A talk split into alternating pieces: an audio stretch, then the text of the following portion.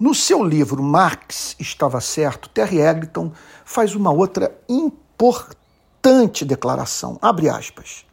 Enquanto muitos pensadores sociais encaram a sociedade humana como uma unidade orgânica, na visão de Marx, o que constitui a divisão é do interesse da classe capitalista, por exemplo, manter baixos os salários e do interesse dos assalariados pressionar para empurrá-los para cima. Fecha aspas. Que tema difícil.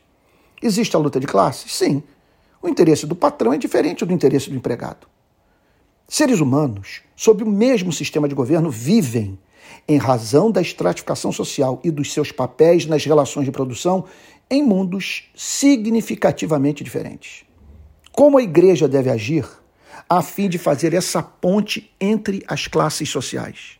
Como é, é, é podemos dizer, essa é outra questão, que essa divisão tem encontrado cura nas nossas igrejas? O rico pauta o púlpito? Lamento dizer que eu creio que sim.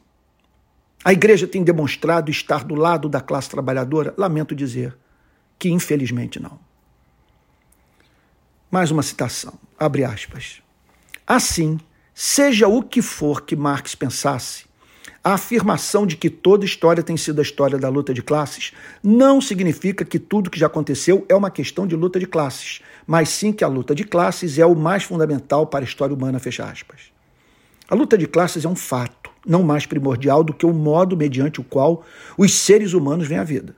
Sexo, morte, velhice são temas presentes na vida de homens e mulheres de todas as classes sociais e que exercem profundo impacto na sua visão de mundo. Milhões seguem a Cristo em razão do fato de a sua mensagem atender às demandas mais profundas do espírito humano que perpassam todas as classes sociais, unindo a burguesia e o proletariado. Não acredito que o fim da luta de classes criaria uma perene e imperturbável forma comum de ver a vida. Mais uma citação.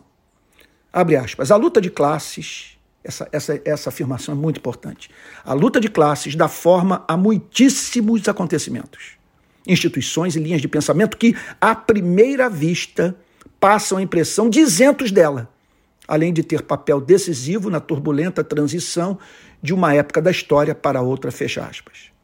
Esse elemento da análise marxista das mudanças sociais é uma das contribuições mais profundas de Marx e Engels à construção de ferramentas de análise social. Os detentores do poder econômico pautam a imprensa, o púlpito e o parlamento. São capazes de criar uma cultura que legitima a exploração e faz até mesmo o explorado ver como justa sua própria exploração.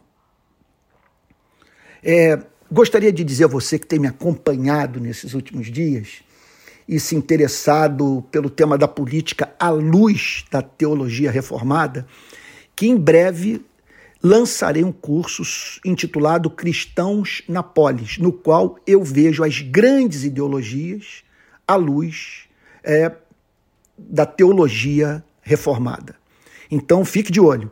E gostaria também de fazer um apelo a você. Houve mudanças no meu ministério nesses últimos anos e de modo que eu estou precisando é, vender tendas, usando a linguagem aqui da Bíblia. Né? É, de buscar recurso é, não exclusivamente dentro da igreja. Espero que você entenda o que eu estou falando. Então, caso você queira contribuir com o meu ministério, basta fazer um pix para palavraplena.gmail.com. Forte abraço.